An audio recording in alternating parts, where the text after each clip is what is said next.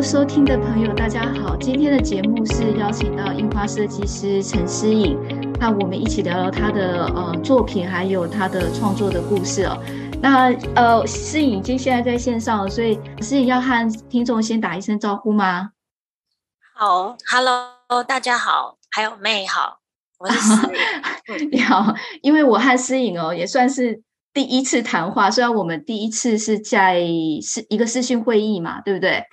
所以严格说起来是第二次谈话，但是我们认真真的有交谈，是今天是第一次嘛？所以我是从参展资料上认识到你比较多，而不是在视讯会议，因为视讯会议我们就是一个很简很简短的一个小小的一个交流，所以在参展资料上我才开始比较认识你的呃作品，然后还有你的背景。所以我我其实必须要先说，我收到你的这个 portfolio 的时候，就是你的这个参展的这个。呃，作品的时候啊，我其实觉得，我第一眼的感觉，哦，你的作品很成熟，很漂亮。但是，因为我第一眼在你的视讯会，我第一眼见到你的时候是在视讯会议，我就印象说，哎，你好年轻哦，哎，可是你的设计作品已经看起来非常的、非常的成熟，而且其实都是。商品化了，就是说不是只是在设计的阶段，而是已经进入到呃产品完整的产品已经进入到销售的阶段，所以哎我还蛮意外，所以我就哎想说要认真的看你的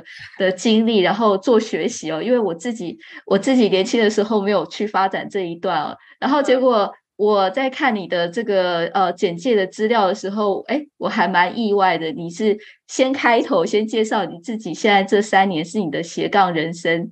然后你在你的斜杠人生里面呢，这三年你才发展出来自己的同名商品，就是 SY10 嘛？对，呃，这一系列的商品。那听众如果还不清楚，就是呃，诗颖的作品的话，诗颖的作品主要是擅长在。呃，就我看到的是在数位印花这方面的设计，那是相当现代的一个设计风格。那呃，已经大量的运用在许多的家饰或家居饰品这些产品上面哦。所以，哎，那我就是蛮好奇，说你是到底这三年的斜杠人生是怎么？怎么让你走到个个人品牌的这一面？虽然你有在简介里简单提到一下，是也是因为疫情的影响，可能影响了你本来的计划，所以我还蛮好奇你这方面的有没有一些小小的故事，让我让我或者是听众可以分享一下。哦，可以啊，因为我可以先再交代一下，我之前确实就有设计背景，但我之前念的比较是产品设计或是工业设计。嗯，那。我后来到英国有在念一个硕士，就是跟产品跟家具设计。嗯、那我当初就是我提供的资料里面，当初有一个是跟家具有关的，那是因可以因应四季转换的变换的家具设计。那有有我有看到那一系列作品。那我后来会继续有兴趣走印花设计的开端，我觉得也是从我当初的那个毕业设计开始，因为我当呃当初的那个灵感是我可以用一个。坐垫椅垫，它同时有表面跟里面呐、可以翻面，这样有四个面，我做四种不同的，呃，不管是质感啊、颜色、材质上，或是图案印花上的变化，那让它可以符合我们在居家里面也对四季会有不同的心理需求，或是呃舒适感的变化。那所以我当初就有自己去画我那个椅垫的设计的。印花，那也有去输出成布料，自己做自己缝制成椅垫。那我当初在设计规划的时候觉得很有趣，那所以我进一步的就是对这方面有点兴趣。那后续去图书馆或是其他会看更多跟印花设计相关的资料。那因缘机会，我虽然念家具设计，对家具很有兴趣。那以前在台湾。呃，也曾经做过就是销售家具的精品的工作，精精品家具。嗯、那所以，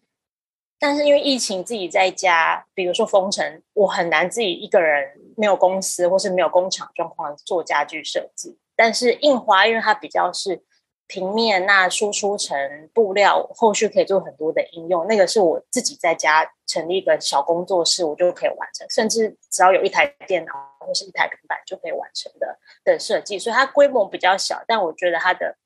变化是不就是不会局限于只是一个人在家里设计这样子。所以我后续就是有一点延伸出去这样子。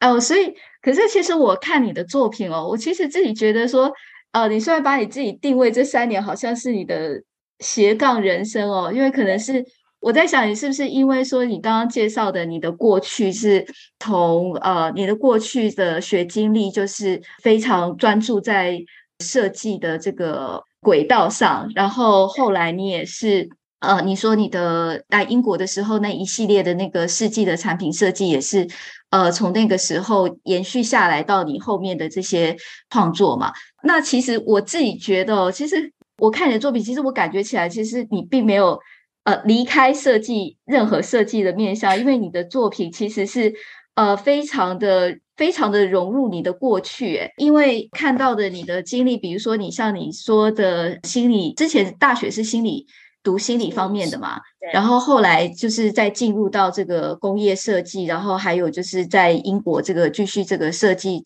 家居设计这一方面，产品设计这一方面的嘛。那但是我看到你的你的作品，其实也是在反映很多。呃，心理方面的一个一呃状态，或者是说你的作品也是在跟生活去做一个呼应。那像说，我看到你后面有一系列的作品，像你有做一些插画的设计嘛？那它像那一例那一系列的主题，好像就是以抽象为概念，但是你表达的是一系列的情绪，对不对？对，然后，然后你在这个世纪的这个早期的这个工业设计的那一那一系列，那个你说的刚刚刚介绍的那一系列的那个作品，其实也是我感觉起来也是跟生活的一个互动的互呼应，因为世节世纪对我来说就是一个转换，就是一个变化，然后其实就跟跟心境上也是很相很相关的关联，所以我一直感觉到你的作品其实。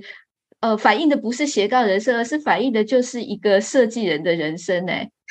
我自己自己觉得，哎，其实他并不像是，他并不是一个离开他的。因为斜杠人生，我第一眼看过去的时候，想说，哦，你哦，所以你离开他了这样子，然后呃，你发展出一个斜杠嘛，就是说好像意意意意想不到的事情还是什么。可是实际上，我觉得，哎。你其实整个你整个方向其实是跟你的作品蛮谋合的，而且而且你学的家居产品设计这个面向，还有在你现在的这个工作。呃，我看你的这个经历上面还有一些包括就是家居产品的这个销售的这些经验，所以我觉得这些都是在帮助你可以成为自自立品牌的这个一个很重要的过程呢。因为你看到了商业的需求，你看到了市场的一个脉动，所以呢，你知道你的一个专长，然后你也知道怎么样。可能在选择什么样的一类型的产品，比如说像印花设计这一类的产品，是可以变成一个商品化，可以呃可以尝试的一个方式。所以你也成立了这呃个人的品牌嘛？所以我我感觉起来，这其实是一个蛮专业的一个轨迹耶。其实我会讲我是斜杠，是因为其实我虽然念了硕士，就是设计硕士，但是我真的。出社会工作是没有真的以设计师去为职业的，那反而是比较像刚刚讲到是以销售。一方面可能销售的工作比较好找，所以就不管在台湾或是国外。那但是因为我在以前念书的时候，我就大概慢慢找到我是对于家居或生活用品这一块比较有兴趣。虽然说现在念工业设计或是产品设计、视觉相关的很多都会是往就是所谓的。界使用者界面，像是电脑啊，或是 App、嗯、那些去去设计，那那块现在是最红，职缺也最多。但我很清楚知道，我自己有兴趣的是在比较生活居家这一块。那所以，我就是会去少不了做不了家具设计师，那我就先从销售。去至少在我喜欢的家具产业去工作。那像刚刚妹讲的，我确实在第一线，它会带给我很多很直接的消费者、使用者的回馈。我可以直接去观察他们平常在挑选的时候，他们的喜好或是他们会顾虑的点是什么。那会去观察整个市场的需求。那我自己呃也会因此获得蛮多设计灵感的，就是。所以这个也会是变成是我创作中很重要的一部分，是我很难去像一般如果纯粹做视觉艺术，就是可能是以艺术性为主，但我在创作的时候，我会是同时兼顾我想创作的美感，那也同时会有一些商业性的考量进去，就是那个商业性考量不是说只是为了卖更多钱，而是是为了去符合这个市场上可能使用者他们平常比如说摆这些家饰抱枕。他们摆在家里面的时候，他们会如何去把我的产品是更融入在整个空间环境的，而不是说，因为有的设呃产品设计师可能会觉得说，我就设计一个很很酷炫、很很厉害的商品出来，嗯、但是他可能不见得可以实际的被使用者觉得放在他们家是很融合，可以去很和谐的使用。但是我可能会比一般人更注重这一块，因为常常客人就会拿说哦，我们家有这些这些沙发，或是这些呃布壁纸啊、灯具，那他另想要另外多找一个新的家具或是家饰品去装饰的时候，他会跟我们讨论分享他的就是喜好，然后他现有的东西，那我们去帮他找一个新的，他也喜欢，但是也和可以符合他原本拥有的。那些东西可以放进去，可以很融洽的，所以我觉得这一块对我的设计算是，所以可能我自己自创品牌也是，因为我一直没有办法在工作上没有办法做到设计这一块，嗯、但是虽然可能有运用我的设计能力，但是我自己还是会想要再多做一些创作的部分，所以我才会在这两三年开始做自己的创作，但是也融融合了我之前可能工作已经五六年的累积的这些经验，然后去。放进去，去像我刚刚讲，结合商业性跟、嗯、跟艺术性，所以可能看起来会成熟啦。就是毕竟确实是有带进来。对啊，其实其实我自己觉得，呃，我不太会是认为，就是说，比如说，呃，设计师哦、或者是画家、艺术家，他一定就是他的呃专职，或者是他的职称就一定就是设计师，因为其实。我觉得设计或者是呃艺术创作，它都是一种表达的方式。那如果说你能够找到在你的生活中找到一个一个可以展现的一个方式，它不见得是一定是你的职业，反而是可能你每日可能经由职业，呃，你进入了某一种角色，那这个角色可能可以更能够帮助你去认识一些呃。一些需求，比如说像你现在是对这个家饰用品的这个设计生产是特别有兴趣，那我觉得反而是在这个呃销售啊、行销啊、管理这一方面，可能更开阔的你的视野，而不是说像因为呃真正 in house 的设计师，其实反而要花很大量的时间在电电脑前面，呃，然后操作软体啊，那。他的一个生活的模式，其实可能也不见得可以给他很多的灵感。其实也是要要不断的去跟人接触，去跟呃大环境接触，他才可以产生更多新的创作。所以我自己觉得，其实这一切都是我为什么我会看到你的这个设计的呃作品啊，我感觉起来非常成熟。我觉得可能这都是跟你的。呃，职业的经验也好，跟你之前求学学到的技能，其实你都融合的非常好。然后，所以。我自己是好奇啦，就为什么说你你说你比较喜欢居家生活这一块，然后但是因为我看呃我看到像我是蛮受吸引在你这个早期的这个系列，你就是以姑婆玉啊跟白头翁这一系列的，我在想说是不是你早期的时候就是就很就是有这样子一个能力，会把你在生活中呃跟你互动的这些元素。大自然的这些场景，你就知道是，你就会练习着去把它带入到你的创作作品之中。其实，嗯，因为我原本念的比较不是呃平面设计或是视觉的，所以我画图其实反而是练习出来的。嗯。所以当初我也是想说，就封城在家，我不需要出门上班，那我时间很多，但我想要开始创作一些视觉作品，也可以。而且我一开始很明确的，就是想要把它应用在布料上，就是我之前做，嗯、就是毕业制作做过的事这样。那要画什么的，我就在练习的过程中，我就是想说，先以我自己喜欢的。那我确实平常很喜欢花草植物或动物的东西。嗯哼。那我甚至后来进一步有画一些比较奇幻类的生物，我自己创造出来的。有，我有看到那一系列。对，那所以它等于是我练习的作品。那其中姑婆浴是最先的发起点，是因为我当初在台湾拍婚纱照，有在那个其中一个就是只是台北市中心一个生态园区的地方。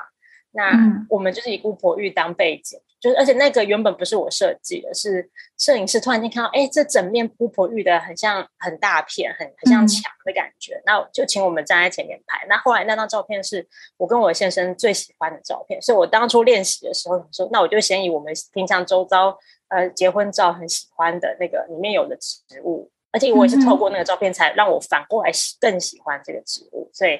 去发想，那后续就觉得哦，只画叶子有点无聊，就加了一个，就我会去算是做一点研究功课吧。就我觉得我每个主题在画之前，嗯、就可能也是因为，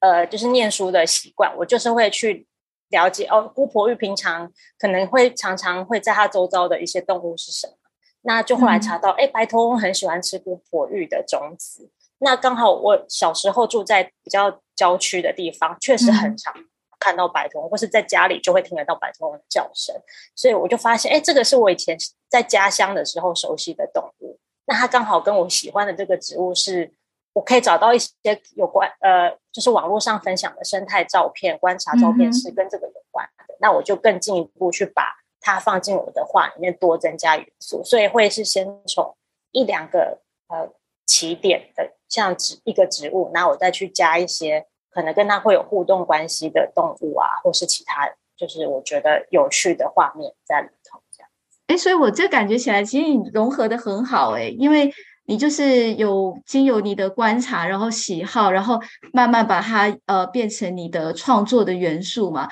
那像你现在好像是也是定居在爱丁堡，所以像你这样子在台湾跟呃爱丁堡这样生活空间的转换，对你的设计或者是创作这一方面。的灵感有任何的影响吗？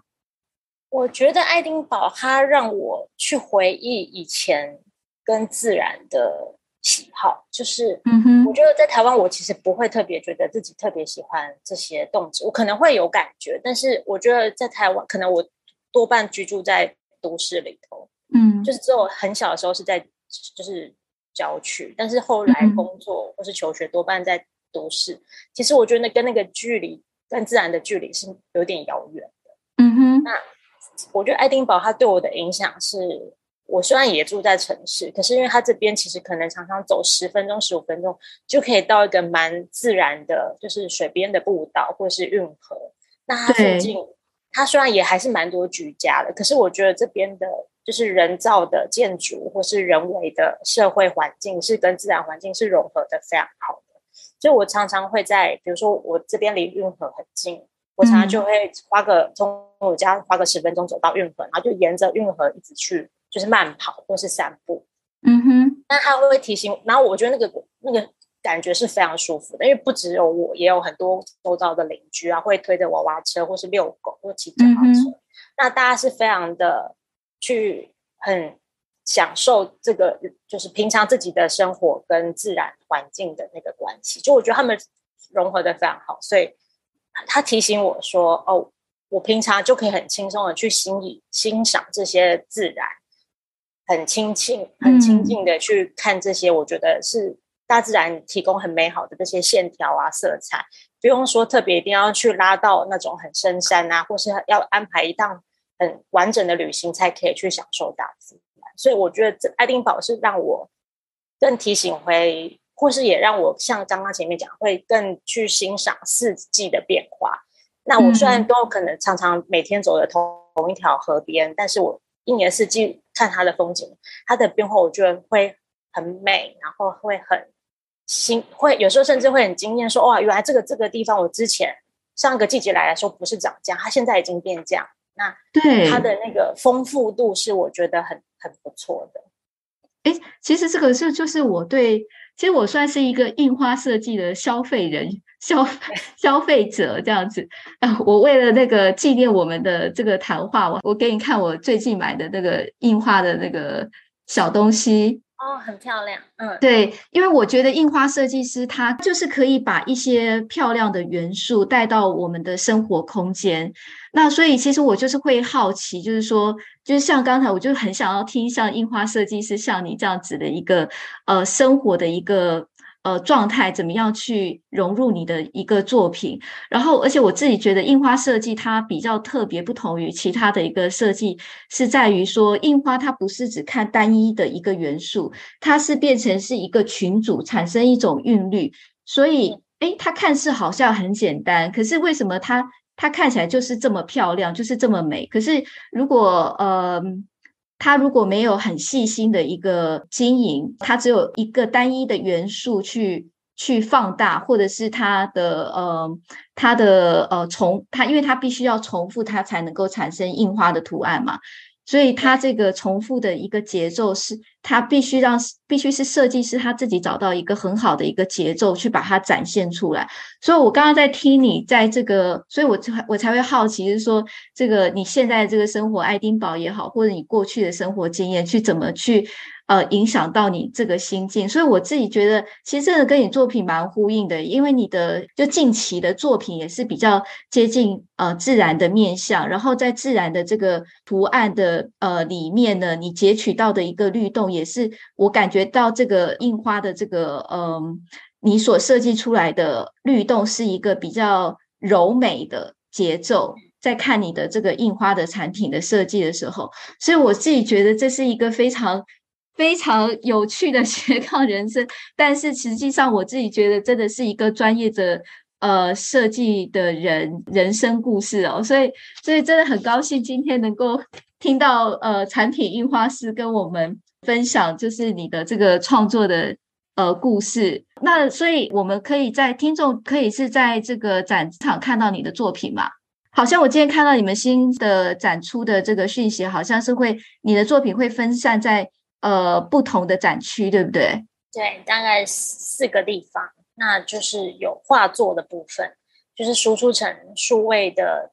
呃画作，嗯，然后也有我的抱枕，就是我设计的印花抱枕，嗯，很漂亮，所以。我希希望那个听众，如果就是对诗颖的设计如果有兴趣的话，然后还有呃诗颖已经出产了相当多那个一系列的这个成熟的这个家制用品的这些设计，还有数位数位创作的平面的设计都会展出嘛，对不对？在不同的这些展场，所以我希望呃有兴趣的听众可以上呃官方的网站去继续追踪在。呃，Facebook 的粉丝页好像是直接搜寻台湾 Art Festival 就可以找到我们的官方的网页，然后也会在也会看到诗颖的作品哦。所以希望我们还有机会，就是呃，我会一定会去展场看你的作品啊。